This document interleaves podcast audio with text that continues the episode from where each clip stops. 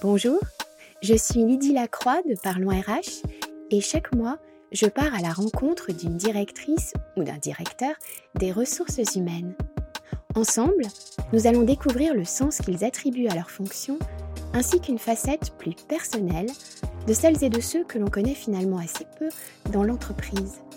Bonne écoute Je trouve qu'on est une fonction ressource pour les salariés, pour les managers, pour la direction. On est euh, au carrefour de tous les intérêts en fait.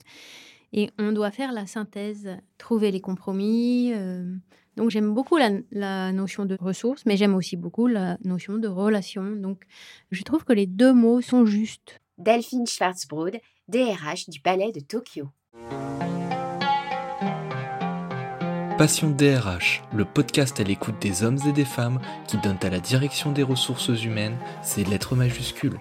Concocté pour vous par Parlons RH.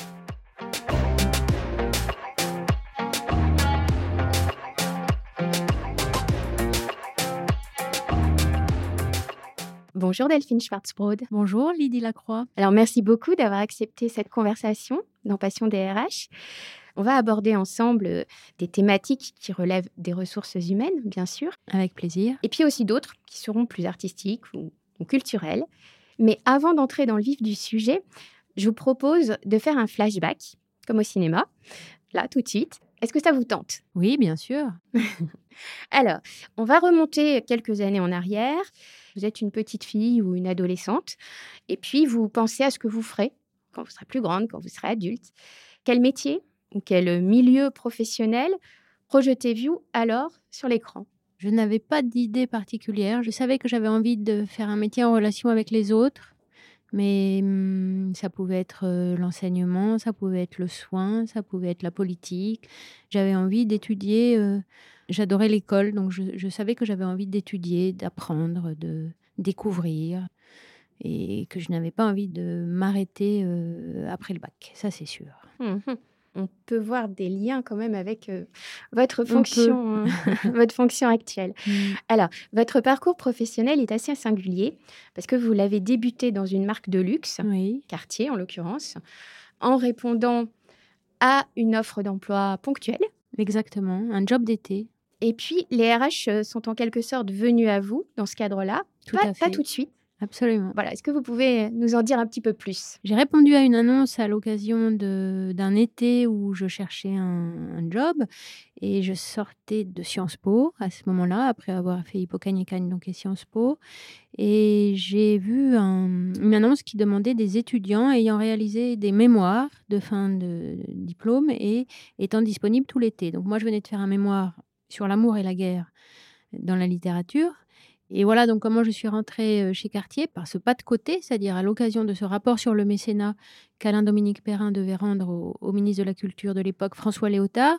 Et Alain Dominique Perrin recrute une équipe d'étudiants. Nous venions d'origines très variées, euh, HEC, euh, Dauphine, euh, droit, Sciences Po. Et nous avons travaillé tout l'été, remis un, le rapport en septembre et la loi a été votée en mai 1987. Donc c'était une grande joie pour nous, une grande fierté. On a été invité à l'Assemblée nationale. on a vu comment un travail pouvait se transformer en, en loi. Pour une étudiante de, de Sciences Po, c'était passionnant. Mais je suis retournée dans les études. Donc j'ai fait le choix de faire du droit et c'est là que j'ai découvert le droit du travail. Et deux ans plus tard, j'ai revu le secrétaire général qui m'avait euh, recruté parce que j'étais vendeuse à la FNAC euh, le week-end et il est venu acheter des livres. Il m'a, il est tombé sur moi derrière, euh, derrière la banque et voilà, il m'a demandé ce que je devenais. Je lui ai dit que je faisais du droit, que j'avais découvert le droit du travail qui me passionnait. Et il m'a dit ah bah tiens c'est drôle, euh, on a une adjointe aux ressources humaines qui est partie la semaine dernière. Est-ce que vous voudriez pas la remplacer? Et donc euh, là par contre deux ans après euh, cette expérience du quartier où tous ceux qui le souhaitaient pouvaient euh, solliciter auprès de Monsieur Perrin une, une, introduction dans le groupe, euh, moi je m'étais pas sentie encore prête. Là je me suis sentie prête et j'ai dit banco. voilà et c'est comme ça que j'ai appris mon métier en rentrant comme adjointe aux ressources humaines chez Cartier sous la responsabilité du secrétaire général Guy Marie, qui m'a tout appris. Mmh et je crois qu'en parallèle, vous avez aussi accompagné et même impulsé la, création de l'école Sub de Luxe. Absolument, oui. Donc je reste 10 ans chez Cartier. Je rentre en 89, j'en pars en 98. Et Vous en, devenez DRH J'en pars DRH, absolument. J'ai gravi les échelons, comme on dit.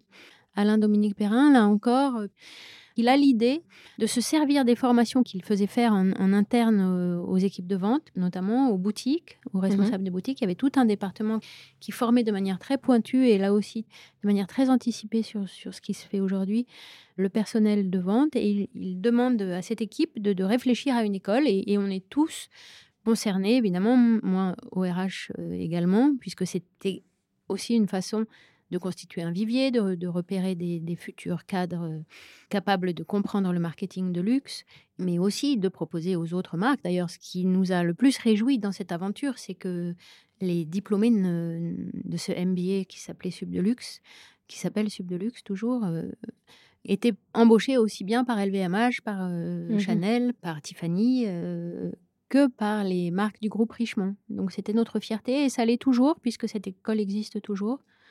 Et donc moi, en 91, j'aide à, construire euh, le, la partie euh, accompagnement des, étudiants et des diplômés, euh, jury de sélection, mais aussi jury de sortie, et puis accompagnement également dans leur recherche d'emploi. Mmh D'accord. On va retrouver cette dimension d'accompagnement des jeunes notamment, puis de transmission aussi, mmh. dans ce que vous allez faire un petit peu plus tard, puisque entre, là on vient de parler de quartier, on va parler beaucoup aussi de, du Palais de Tokyo. Mais entre ces deux, ces deux étapes, il y en a eu d'autres, et notamment une qui concerne euh, le coaching en l'occurrence. Exactement, oui. Donc je reste 10 ans chez Cartier, euh, je fais ensuite une pause pour des raisons euh, familiales. J'ai deux enfants qui me rendent très heureuse. je fais le choix de faire un DU de coaching à Aix-Marseille pendant un an.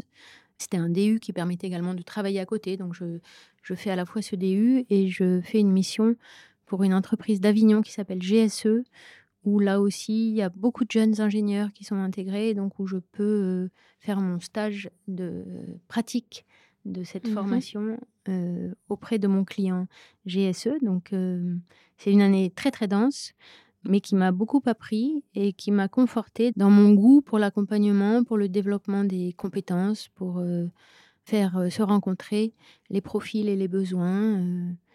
et le coaching est une pratique également que j'ai toujours, c'est-à-dire que c'était par ailleurs une formation généraliste, universitaire, donc où se côtoyaient plusieurs théories, puisqu'il y a plusieurs théories dans le coaching. Mmh et on nous conseillait également d'être supervisé. Moi, j'avais choisi d'être supervisé par des coachs de l'école Vincent Lénart. Je les avais choisis car justement pour eux, le coaching était une posture autant qu'une pratique, c'est-à-dire que on pouvait être un manager en posture de coach. Donc mhm. c'était un coach ressources. Et j'aime beaucoup ce terme, non seulement parce que j'aime le mot ressources humaines, bien sûr, mais j'aime beaucoup le terme de coach ressources. Et voilà comment j'ai vécu cette formation en me disant que que je sois coach euh, en libéral ou je ne savais pas encore à l'époque, ou coach en école de commerce comme j'ai été après à Euromed mhm. Management, avec là aussi beaucoup de joie, ou coach dans mon métier de tous les jours de DRH, ou coach pour mes amis, ou mes jeunes amis, ou les enfants de mes amis. de toute façon, c'est autant une posture qu'une fonction. Et je la vis comme un, accompagnement euh, qui peut prendre plein de formes. Mhm. Et en l'occurrence, vous étiez euh, en avance et aussi ces coachs qui vous ont accompagné, ils étaient en avance puisque c'est maintenant, on parle beaucoup du manager coach. Absolument. Et je suis très, très heureuse de voir que toutes ces discussions qu'on avait eues à l'époque, euh, que ce soit en cours, euh, à l'université ou avec un groupe de supervision. En groupe de supervision, ce qui est passionnant, c'est qu'on vient là aussi de plusieurs écoles, de plusieurs formations. Et toutes ces discussions, je vois bien qu'aujourd'hui, elles ont infusé. Ceux qui demandent du coaching ont plutôt le sens des responsabilités, enfin sont considérés comme ayant le sens des responsabilités car ils ont conscience que, par exemple, pour une prise de fonction, pour une transformation euh, de management, pour un, rachat par un groupe, euh, donc un changement de culture d'entreprise, une difficulté euh, dans une équipe, une difficulté dans un codir. Bah, c'est extrêmement précieux de pouvoir être accompagné par un coach. Alors, ça a un coût, évidemment, donc on n'a pas toujours les moyens de le mettre en œuvre, mais quand on le peut, c'est vraiment très précieux. Mmh Et donc, c'est forte finalement de cette pluridisciplinarité que vous avez euh, développée par vos différentes expériences. Ensuite, vous allez revenir à Paris. Bon, on va passer un petit peu rapidement. On va arriver euh, au Palais de Tokyo, dont vous êtes DRH. Et finalement, voilà, vous êtes forte de tout ce parcours. Mais ce que j'aimerais savoir, c'est ce qui vous anime finalement au quotidien ici, dans ce lieu, auprès des effectifs que vous gérez, sachant qu'il y a à la fois des permanents, il y a des médiateurs aussi qui vont intervenir lors, parce que vous à avez... chaque saison, oui, parce qu'on a plusieurs saisons d'exposition et on a ce qu'on appelle les intersaisons. Mmh Pendant les intersaisons, euh, nous accueillons plutôt euh, du personnel de montage et de démontage. Et pendant les saisons, nous accueillons plutôt les médiateurs. Mmh D'accord. Est-ce que vous pouvez un peu nous dire ce qui vous bah, ce qui vous booste, quoi, ce qui vous, ce qui vous passionne dans, au dans ce métier, dans, ce métier appliqué au Palais de Tokyo. Voilà, ici et en général. Bah, en général, comme vous l'aurez compris, donc c'est ma mon appétence pour les autres, pour les talents, pour les mises en valeur, pour les accompagnements, pour permettre à une entreprise, à un collectif de fonctionner, d'être engagé, d'être fier. Ça, c'est en général dans mon métier et en particulier au Palais de Tokyo, qui est un endroit que j'ai choisi à un moment de mon, parcours euh, où j'étais en pleine réflexion et où j'ai réalisé que hum, je souhaitais euh, finalement aller là où j'avais commencé, c'est-à-dire j'avais commencé dans une institution qui soutenait le mécénat culturel et je souhaitais à ce moment-là de mon parcours intégrer une institution culturelle ou une organisation qui soutient la culture il se trouve qu'il y a eu une opportunité au Palais de Tokyo, donc que j'ai prise à, bras le corps. Et ce que j'aime au Palais de Tokyo, c'est qu'on a énormément de métiers différents, d'équipes différentes, d'âges différents, d'origines, d'études différentes, de, même d'origine euh, géographique différente. Et tout ça se mêle et s'entremêle et travaille de manière transversale, euh, que ce soit un électricien, un chef d'équipe sécurité, un, un commissaire d'exposition, un directeur des relations extérieures, le président, la directrice générale, les, équipes des fonctions support aux administrations, les affaires juridiques, les affaires financières, enfin tout ça travaille ensemble.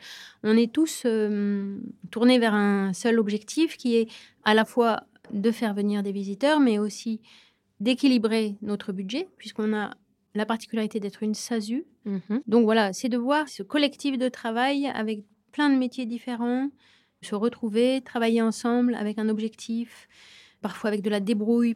Malgré tout, on reste une institution fragile, avec une masse salariale fragile, un budget toujours en équilibre euh, instable. En tant que DRH du Palais de Tokyo, je n'ai pas les moyens que j'avais en tant que DRH de quartier, par exemple. Mais par contre, il y a une, une force, une, une énergie, une, une passion. Euh, une solidarité, peut-être? Voilà, une solidarité, oui, c'est ça. Une envie de faire ensemble, une envie d'accueillir, une envie de transmettre, une envie de, de faire découvrir des, artistes méconnus ou, ou, lointains. Alors, pas trop lointains, là, euh, puisque on a également euh, un sens des responsabilités et, on a à cœur de ne pas faire des choses totalement folle. Donc, euh, mmh on réfléchit beaucoup avec notre nouveau président, euh, Guillaume Desanges, depuis le 1er février 2022, à, ce qu'il a appelé la permaculture euh, du Palais de Tokyo, qui est les circuits courts, enfin, appliquer à la culture ce qu'on applique à l'agriculture pour avoir cette posture responsable qu'on doit avoir aujourd'hui avec le réchauffement climatique, avec la crise énergétique.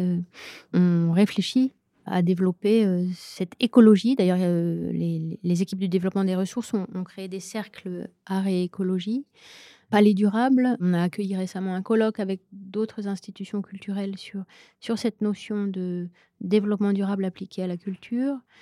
Enfin, voilà, toutes ces questions sont passionnantes et quand on arrive ici ou quand on allume son ordinateur, on, on est tout de suite pris et, et la journée est déjà finie qu'on ne s'en est même pas aperçu. C'est bon signe. Oui. Alors, on utilise le plus souvent l'acronyme RH euh, pour désigner les ressources humaines. Vous, vous êtes plutôt ressources ou relations humaines? Les deux, les deux, parce que justement, le... moi j'aime beaucoup cette notion de manager ressources que j'ai mhm. appris justement en, coaching avec l'école Lénart. Euh, et je trouve que on est une fonction ressources pour les salariés, pour les managers, pour la direction, c'est ça que j'aime aussi dans notre fonction, c'est qu'on est, euh, au carrefour de tous les intérêts, en fait, que ce soit ceux des salariés, ceux de la direction. Et on doit faire la synthèse et on doit euh, faire comprendre les intérêts des uns aux autres, euh, trouver les compromis. J'aime beaucoup la, la notion de ressources, mais j'aime aussi beaucoup la notion de relation. Donc, je trouve que les deux mots sont justes. Mhm. Et en effet, j'ai vu cette évolution. euh, au début de ma carrière, on, on parlait plus de relations humaines. Et maintenant, on parle plus de ressources. Mais les deux se valent, je trouve. Mhm. D'accord. Alors, je vous propose de plonger dans un univers euh, très, très humain. Et puis, il y a aussi la notion de plaisir qui est au cœur de ce qu'on va écouter. Allez, vas-y, Mercotte. Voilà Cyril Merci, ma Mercotte. Et surtout, bien, bien la recette. Elle est où la recette Elle est là avec ton tablier, mets ton tablier. Je t'ai mis quelques pièges supplémentaires parce que comme t'es pro, Arrête. je te jure. Allez, bon courage mon Cyril. Tiens. Bon, tous, vous lisez bien la recette, hein Oui, Mercotte. Allez, courage, je vous laisse. Merci. On va voir si ça va faire le malin maintenant. Pour réaliser la génose cacao qui servira de béret, montez 240 grammes d'œufs avec 113 grammes de sucre. Donc il faut que je fasse une génoise. Et après, il faut faire 100 grammes d'amandes. Euh, faites un caramel, elle m'a pas mis le sucre. Je ne sais pas si vous avez reconnu l'émission. C'est un extrait du, du meilleur, Meilleur pâtissier. pâtissier. Voilà, vous l'avez reconnu. Donc, euh, animé par le chef cuisinier et pâtissier Cyril Lignac et puis euh, Mercotte, qui est critique gastronomique et, et blogueuse culinaire. Et en tout cas, pour vous, c'est une passion, la cuisine. Oui. Bien, il se trouve que vous êtes même allé jusqu'à publier des livres Oui, de cuisine. Exactement, oui. Ben, à cette époque où justement je j'avais mis en sommeil ma, ma fonction de DRH pour euh, élever mes enfants quand ils étaient tout petits, j'ai en effet euh, fait deux livres de cuisine euh, dans une collection qui s'appelait Librio, alors, qui s'appelle toujours d'ailleurs, mais qui a changé de maison d'édition. Avant la mode des livres de cuisine, ils avaient eu l'idée de faire des livres à thème. Et donc moi j'avais choisi la cuisine des enfants, évidemment. Et ensuite, j'ai fait la cuisine du lendemain. Écolo avant l'heure. Voilà, exactement. D'ailleurs, j'en ai fait un post euh, au moment du confinement parce que je m'en servais beaucoup. Que c'est effectivement pas seulement la cuisine des restes, mais la cuisine de de ce qu'on a dans le placard et qui va périmer, de ce qu'on a acheté en trop grande quantité parce qu'on recevait des amis ou parce qu'on louait une maison euh, de vacances et qu'on avait fait trop de courses. Pour une raison ou pour une autre, quoi faire avec ce qu'on a et ce qu'on n'a pas? Juste ce qu'on a sous la main. Ça, j'aime beaucoup. Je fais d'ailleurs très peu de, de projets. Je ne sais jamais ce que je vais faire à manger avant d'ouvrir le frigidaire ou le placard. Donc, j'ai- j'aime beaucoup ça, cette idée. Et j'en avais fait effectivement ce petit ouvrage qui me plaît beaucoup, mais qui malheureusement est- n'est plus en vente. On va revenir dans la sphère professionnelle en évoquant le télétravail, hein, le télétravail, le travail hybride, qui d'ailleurs peuvent permettre de cuisiner. Absolument, c'est ce que j'allais vous dire. Je cherchais, euh, vous m'avez tendu la perche, mais la cuisine n'est pas éloignée euh, des ressources humaines. Je le dis souvent d'ailleurs. euh, ce qu'on a dans le placard, c'est les ressources, justement. Et quand on mijote et qu'on fait des assemblages et qu'on teste des. Pas des équipes, mais des, goûts et des saveurs. Voilà, c'est comme quand on met ensemble des équipes euh, qui ont des origines différentes. Donc, on peut mettre du piment avec du sucré. Ou... Donc, la cuisine, oui, moi, je, je la vis euh, comme quelque chose de très hum, reposant pour moi quand je justement quand je sors d'une grosse journée de travail. C'est quelque chose qui me permet euh, de décompresser, de réfléchir. euh, de penser à tout ce qui s'est passé dans la journée, de me dire tiens là mince, j'ai pas été assez attentive à ça, tiens là j'ai oublié de- d'envoyer tel message euh, qui était pourtant dans le rétro-planning. euh. Non seulement c'est ça, c'est un moyen de décompresser quand on a des grosses journées, mais c'est aussi un moyen de, de rassembler, déjà de rassembler ce qu'on aime à, table, parce que c'est quand même un des moments euh, importants dans une vie à Paris où il y a les transports en commun, où il y a des grosses journées. Et donc je le vis aussi comme une activité euh, qui n'est pas éloignée de, de mon métier. Mhm. Et pour ce qui concerne les, les modes d'organisation du travail qui ont donc évolué Oui. et puis qui se sont développés pour l'aspect euh, distanciel, qu'est-ce qu'ils impliquent pour les salariés et pour les DRH Qu'est-ce que vous constatez depuis que j'ai cru comprendre que ça a été mis en place? Oui, en janvier 2021, on a signé un accord avec la délégation syndicale et avec le DG euh, juste avant qu'il rejoigne le ministère de la Culture. Et hum, nous avons pu euh, formaliser ce qu'on avait fait de manière empirique et pragmatique et, et improvisée euh, à la suite des deux confinements. Nous l'avons formalisé. Nous avons considéré que c'était un bon mode de travail, pas seulement en raison des confinements, mais aussi pour ce que ça permettait d'équilibrer dans sa vie personnelle et entre sa vie personnelle et sa vie professionnelle. Donc ça, ça permet de gagner également du temps de transport, ça permet donc de gagner euh, du temps de sommeil, euh, du temps de repos, du, de se concentrer sur ses tâches, puisqu'on on est plus libre d'organiser son temps. On peut euh, se mettre au travail dans le lieu de son domicile que l'on souhaite, ou même ailleurs qu'à son domicile d'ailleurs, en coworking ou dans un lieu de villégiature. Enfin, c'est vraiment très agréable de pouvoir organiser son temps. Donc ça, c'est l'effet positif qui a fait qu'on a mis en place cet accord télétravail. On a autorisé un nombre de jours par mois. Euh, on n'a pas raisonné en semaine et donc euh, on ne peut pas avoir plus que 10 jours par mois. On doit le solliciter auprès de la hiérarchie et des RH. Une fois que le chiffre est, arrêté par euh, toutes les parties, on, prépare un avenant au salarié qui lui donne cette autorisation d'un nombre de jours maximum. Alors, il n'est pas obligé de les prendre. Mmh C'est ça qui est très bien aussi. On a mis en place cette souplesse-là, c'est-à-dire qu'il y a des mois où il vaut mieux être sur site, un certain nombre de jours, des mois où il est plus possible de travailler euh, à distance. Donc, c'est très souple. Mmh Et chaque jour, de toute façon, de télétravail est posé dans le logiciel du temps de travail. Donc, il fait également l'objet d'une validation.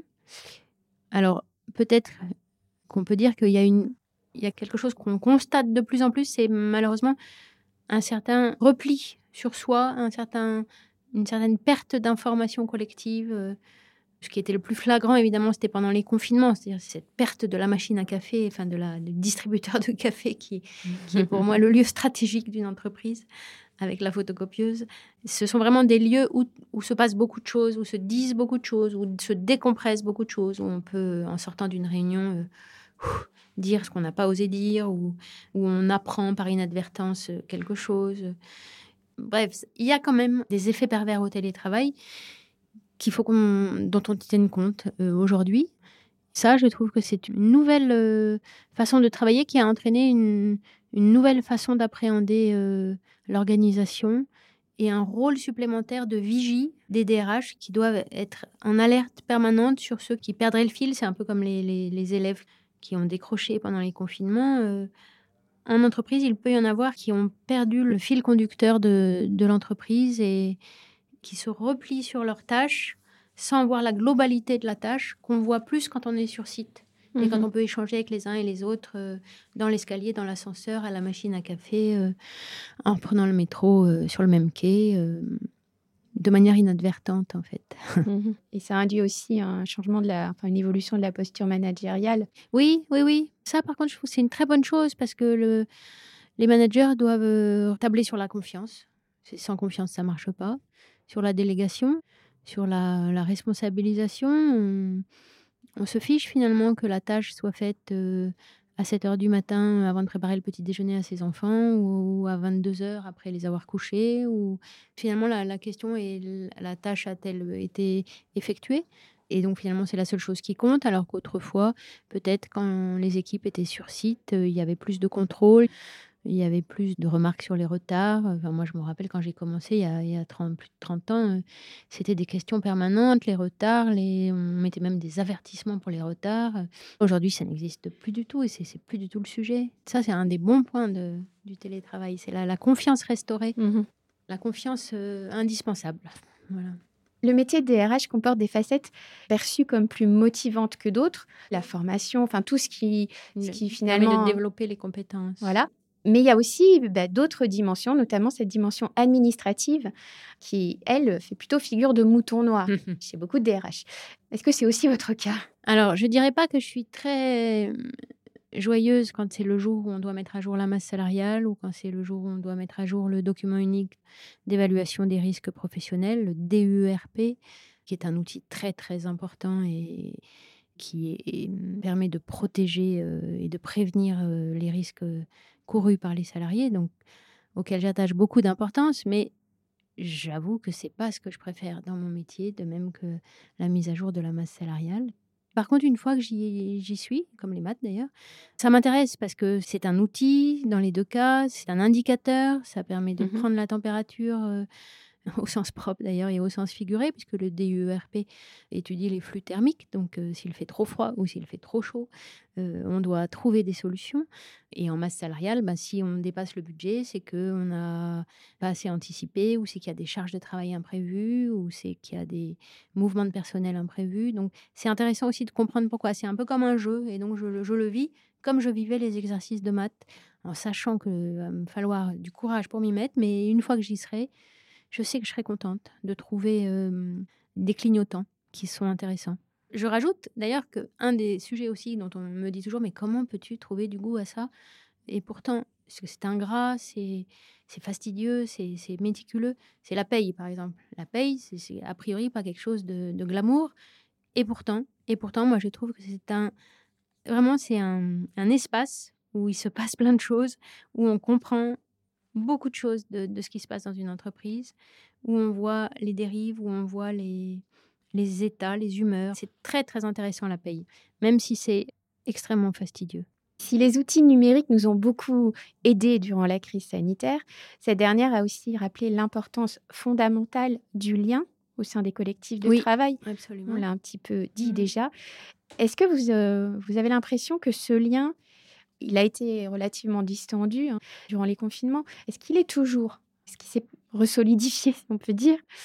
Et puis, en parallèle, est-ce que vous percevez un écart, depuis les confinements, un écart entre les attentes des collaborateurs et ce que la direction envisage pour eux? Je dirais que ce qui a changé, c'est la, perte de la vision globale euh, qu'on avait en permanence quand on était sur site et qu'on a appris à faire sa tâche, en fait. Euh, dans son coin, c'est le cas de le dire. c'est très dur de trouver un jour où on est tous là, puisqu'il y, y en a toujours quelqu'un en télétravail. J'ai dit combien c'était très bien le télétravail, mais évidemment avec cette difficulté de, se retrouver. Et donc, évidemment, peut-être un peu plus d'individualisme. L'individualisme a plus pris le pli sur le collectif, en général, je dirais. Mais, mais au Palais Tokyo, on a la chance d'avoir cet esprit très soudé qui permet de, de dépasser ça. Je constate peut-être aussi, mais hum, ça c'est propre, je pense plus à une génération de, de salariés, aux jeunes salariés, enfin aux trentenaires par exemple. S'ils ont envie de développer leur, plus leur vie personnelle que leur vie professionnelle, par exemple, ils vont renoncer à une promotion qu'on leur proposera, ou si euh, finalement ils s'aperçoivent que euh, gérer des chiffres ou euh, traquer le client n'est n'est finalement pas ce qui correspond à leur projet de vie et qui préfèrent faire de la céramique ou, ou être traiteur à domicile ou ouvrir une librairie. Je, dis ça parce qu'on a eu des cas récemment. Et eh ben ils ont le courage de le faire. Aujourd'hui, les jeunes, je trouve, et je trouve ça très bien, sont capables de dire les choses, sont capables de dire non, ça je ne le veux pas, ou ça, ça n'est pas juste, ou non, je préfère euh, ouvrir un bar participatif ou euh, une librairie euh, que double contrôler des tableaux Excel toute la journée parce que ça n'a pas de sens et que, et que la vie passe vite et qu'il faut lui donner du sens. évidemment, le réchauffement climatique aussi. Le, dérèglement climatique fait que cette génération aussi est très concernée par cette question, est très concernée par le risque de fin de la planète, de fin de l'humanité. Euh, et donc, comme si hum, elle voulait euh, ne pas perdre son temps à, à, des choses qui, pour elle, n'en valent pas la peine.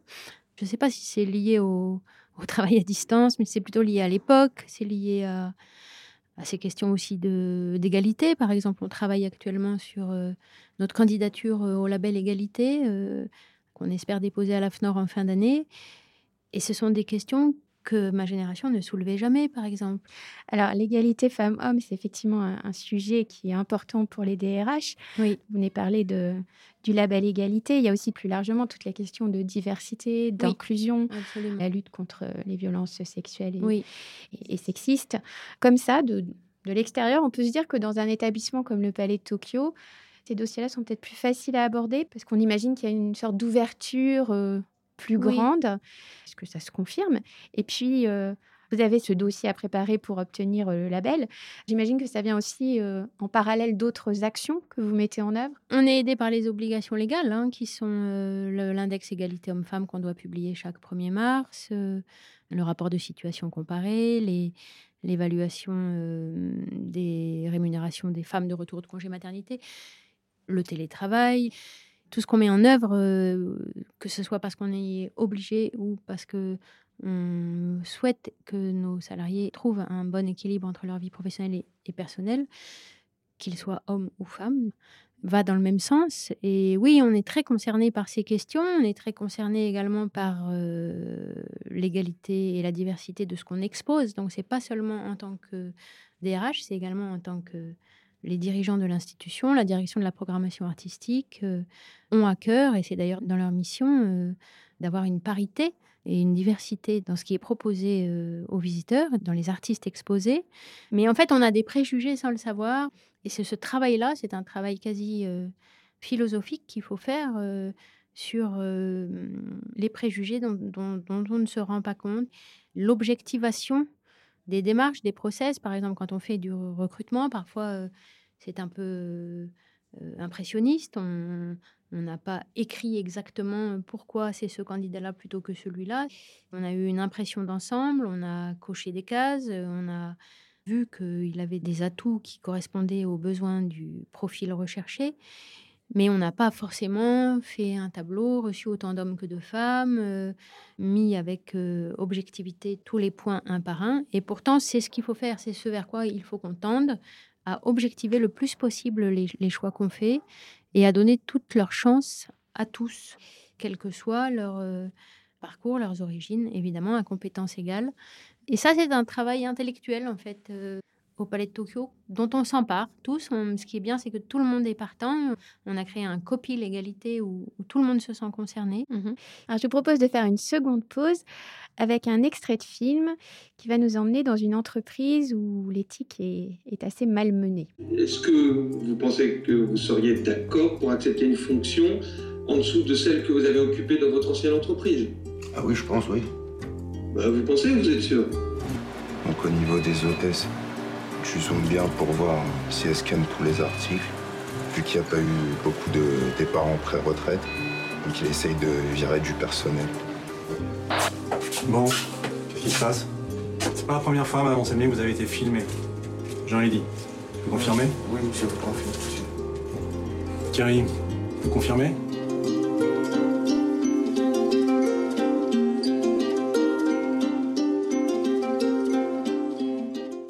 C'était un extrait de La loi du marché, un film mmh. de, Stéphane Brisé avec Vincent Lindon. Je ne vais pas vous demander de, commenter ce qui se passe dans le film euh, particulièrement, mais Vincent Lindon est obligé d'accepter un mmh. boulot où il va être confronté à vraiment à, un conflit de valeurs. En fait, mmh. ça, ça, va le mettre dans une position très, très complexe. Je pense qu'en tant que DRH, on est fatalement à certains moments aussi confronté à des conflits de valeurs. Comment est-ce qu'on gère ça et est-ce que finalement, ce, rôle de pivot qu'a le DRH dans une organisation, est-ce qu'il ne mériterait pas d'être accompagné parfois? Et là, je pense au récent baromètre euh, de la santé mentale des salariés français qui sont euh, réalisés par le, cabinet Empreinte Humaine. Et on a vu que les DRH, la population des DRH, est une population qui est particulièrement fragilisée. Je peux le comprendre. Euh, on a, des insomnies, on a... On a des grosses journées, on a, comme vous dites, parfois des conflits de valeurs, oui, bien sûr. Euh, moi, je dis toujours, euh, moi, je suis là pour être la médiatrice entre les intérêts des uns et les intérêts des autres. Et, évidemment, ceux qui veulent me pousser dans mes retranchements me disent, mais non, à la fin, tu es toujours du côté de l'employeur. Alors, effectivement, je suis loyale à l'employeur, mais je me bats jusqu'au bout quand je tiens à quelque chose ou quand je pense juste quelque chose. En tout cas, je, ne pourrais pas me regarder dans la glace si je ne m'étais pas battue, si je ne l'avais pas dit, si je n'avais pas tenté de, résoudre ce que je trouve pas juste. Et puis à la fin, effectivement, c'est l'employeur qui et la direction qui a la dernière main. Mais, je trouve que notre rôle, justement, est de...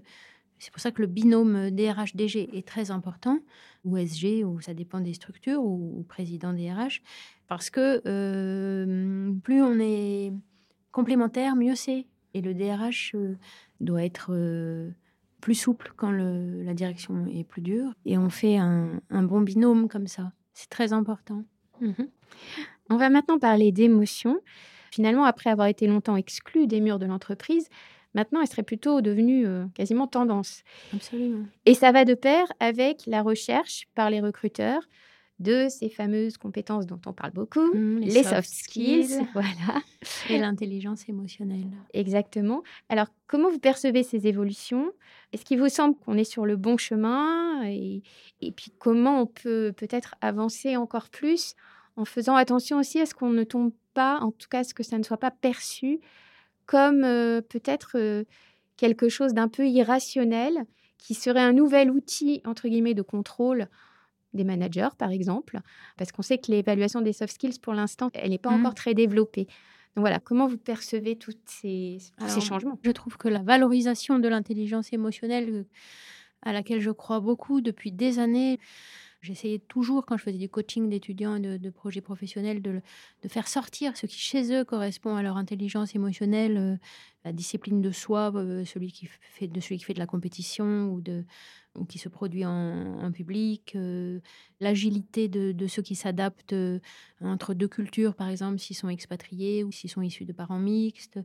Toute cette intelligence émotionnelle qu'on mobilise dans notre vie personnelle ou dans notre vie extra-professionnelle montre beaucoup d'indicateurs qui sont précieux pour les employeurs. Alors, je vois ce que vous voulez dire sur la, la délicatesse de l'évaluer, effectivement, et moi, je dirais que la, de toute façon, la meilleure évaluation, c'est la mise en situation pratique. Et donc, par exemple, en entretien, moi, je, je fais beaucoup parler sur euh, des situations. Que faites-vous dans cette situation? Si vous étiez dans cette situation, qu'est-ce que vous feriez? Euh, Et en fait, c'est comme ça qu'on voit euh, comment le candidat ou la candidate mobiliserait ses ressources d'intelligence émotionnelle ou pas d'ailleurs. Donc ça, c'est très précieux, mais ça n'empêche pas que les compétences techniques, euh, les qualités personnelles restent des indicateurs euh, très importants. Mais en tout cas, de même que je vois que les profils littéraires, par exemple, reviennent euh, en force, et ça, je trouve ça très bien. Je suis d'une génération où le profil littéraire était vraiment mis de côté, n'était pas valorisé en entreprise. Aujourd'hui, au contraire, il est mixé avec bonheur avec d'autres profils. Et je trouve ça très bien. Donc là, oui, l'émotion, le rêve, la créativité, l'agilité, euh, ça va avec, euh, de toute façon, avec la RSE. Nous avons mis en place au Palais de Tokyo une direction RSE parce que il est indispensable de s'adapter au monde tel qu'il bouge, tel qu'il va peut-être euh, se perdre, enfin, pour trouver des solutions. Mhm. Et justement, au Palais de Tokyo, qui est un espace dédié à tous les arts, il y a aussi cette volonté de, eh bien, de croiser, de faire se rencontrer plein de mouvements différents, plein de créativité, euh, d'univers qui n'ont rien à voir. Et finalement, on a beaucoup parlé au moment de- des confinements, on a parlé de ce qui était essentiel, de ce qui ne l'était pas. Pour vous, en quoi l'art, en quoi la culture le sont-elles? Alors elles le sont parce que c'est la vie, parce que notre vie, depuis qu'on est enfant, euh, on est ému par euh, le théâtre de marionnettes au parc.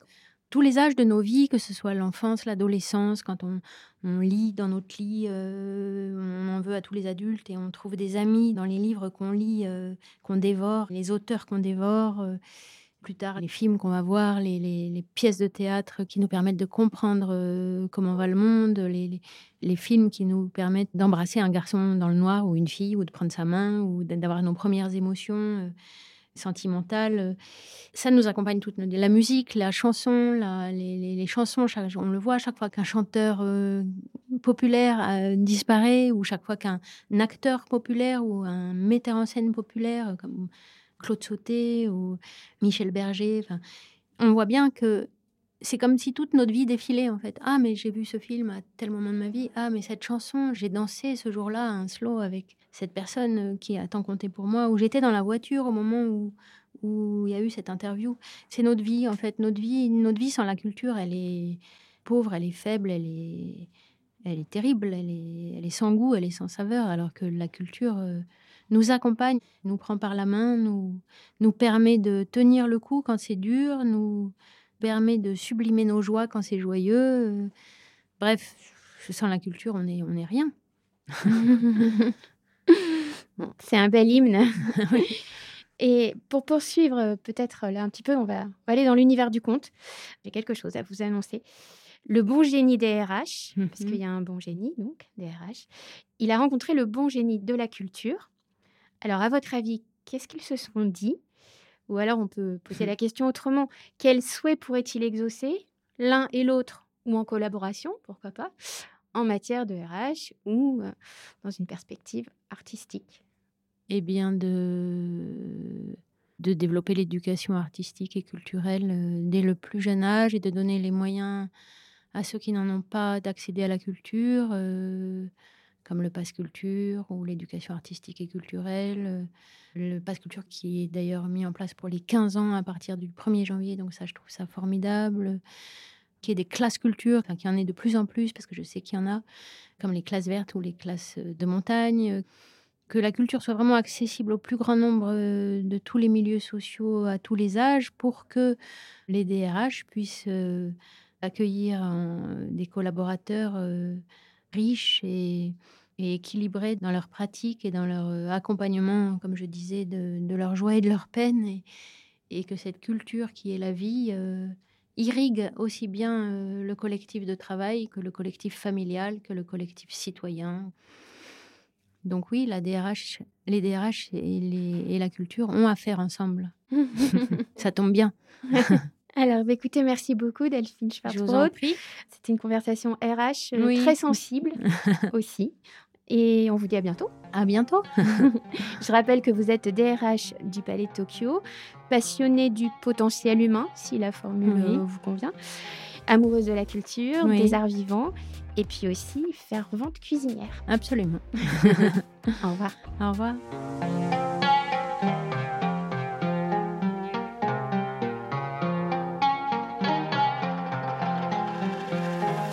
Passion DRH, c'est fini pour cette fois.